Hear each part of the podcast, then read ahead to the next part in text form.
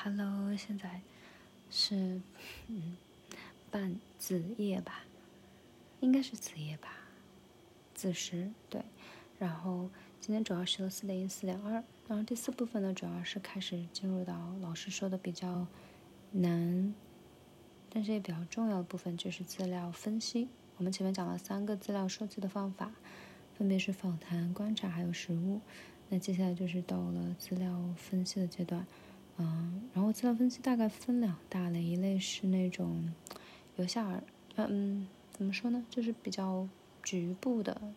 一句一句的那种。就比如说，呃，这个叫类别法，这个叫做扎根理论，就是其中的一种。嗯，然后另外一种资料分析的方法呢，是那种更加关注整体的，比如说叙事探究，那这种就属于情境分析。上面那个扎根理论的。它是属于类属分析，然后类属分析就是抽丝剥茧，也就是我们今天学的，还有明天对学的第四章的部分。然后呢，今天学的四点一呢，首先是资料整理，就是田野归来之后做什么。嗯，这一章说实话有一点小乱。嗯，首先是先梳理了一下之前的一些点，嗯，然后后面就介绍了三种工具，就回来做什么。就是你正式开始资料分析之前，可以做三件事儿。第一个是，嗯，叫呃，类似于摘要吧，这个名字叫做接触摘要单。嗯，不过我觉得他写的四小项是很值得参考的。第一小项就是你印象最深的主题或者是主要议题是什么？那这个就来自于关键词、高频词啊、本土概念啊，或一些冲突啊等等，张力所在。然后第二个点呢，就是就你。嗯，提出的 research question 相关的资料的一个简述，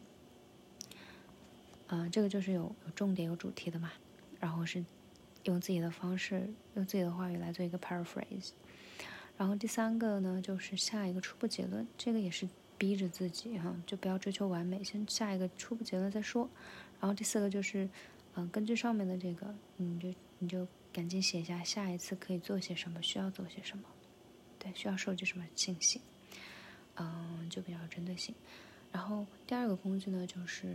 备忘录。其实这个备忘录呢，是整个写备忘录有各种各样的类型，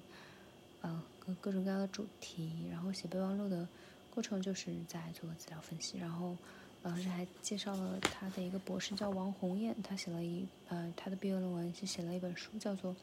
从备忘录到博士帽》。嗯，我觉得这个可以课后找来看一看。就是他也从侧面说了备忘录的重要性和他这个 step by step 的这种感觉，就好像是你就像你的一个一块块的砖，就是你的备忘录，然后有一块块的砖堆起你的一个整个建筑，这个建筑就是你的资料分析，啊啊，最后得出来的结论。对，然后第三个工具就叫微分析，这个微分析真的是事无巨细。就简直是，比如说一句话，就是他换了一个学代，老师都可以根据他提出几十个问题出来。就就是说，小小题大做，嗯，一句话你可以把它放到一个大的、宏观的社会结构和社会关系中去探讨，真的是这样。嗯，对，这个主要是四点一的内容。然后四点一印象深刻的，其实刚刚已经说了。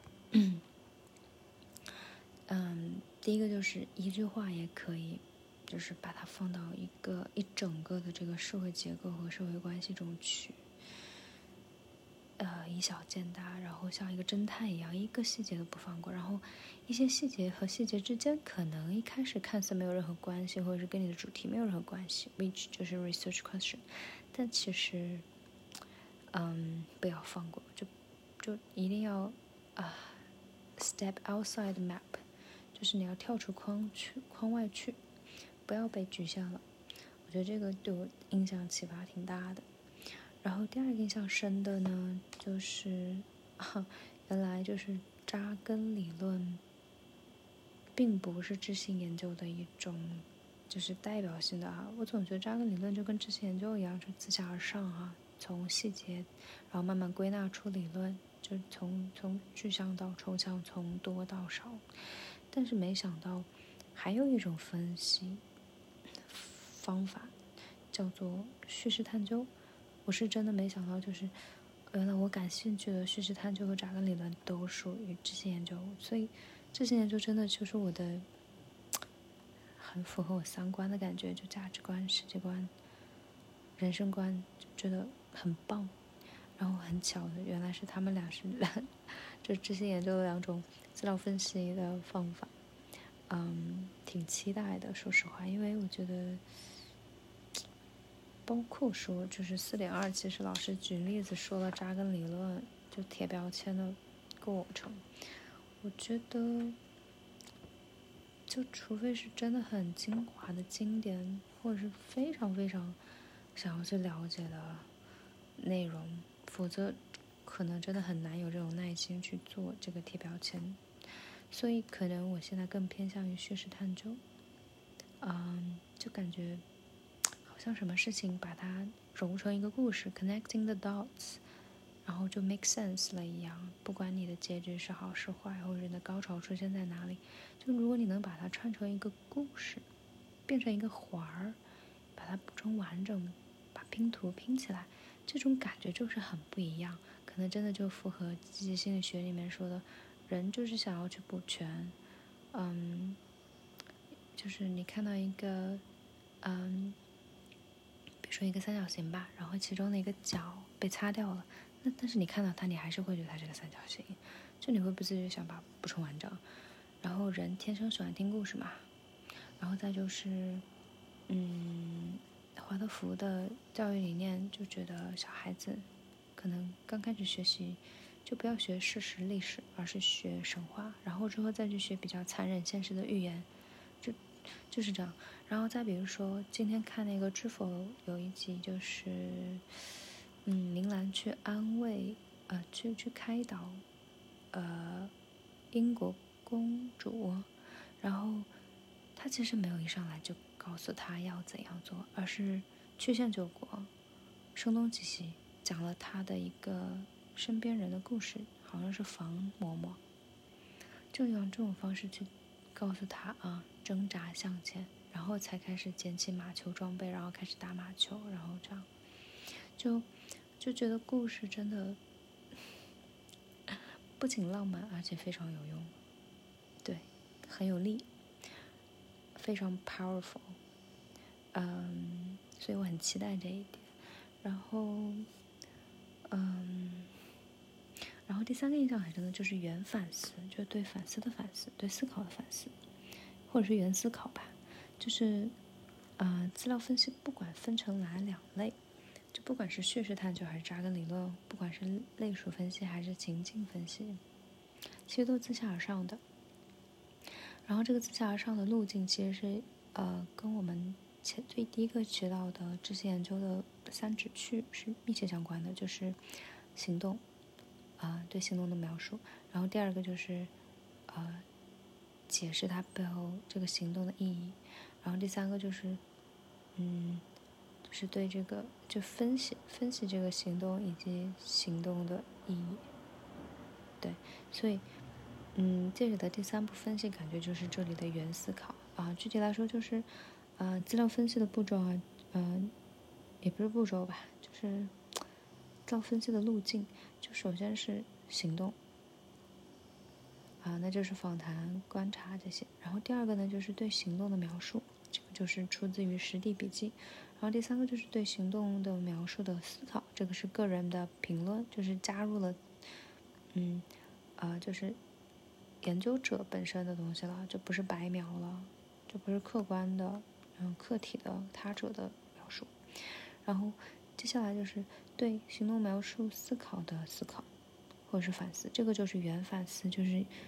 属于资料分析。嗯，就是你要一直就是有一个画外音的感觉，然后最后就是对这个原反思的进一步抽象。就这个时候，你可能还是有很多细节，你还要进一步的去去抽象化、去精华化、去提炼。这个就是形成理论，啊，这个也是最难的一个步骤。对，这是我三个印象最深的点，也是收获最大的地方。然后接下来讲一下具体的内容。四点一的话，其实一开始是，嗯，就没有讲具体的这个类别法，就是类属分析扎根理论，而是讲的整体的资料分析。首先就是整理，然后编码命名，然后归类、类属、核心提炼、关联、类型化。呃，好像这个是属于类类属分析。Anyway，然后接下来田野归来做什么呢？纠错，及时纠错，然后补充，然后去啊做一些标注，然后归档，然后要写备忘录，然后接下来就是啊一些分类啊，然后三种工具啊。嗯，然后，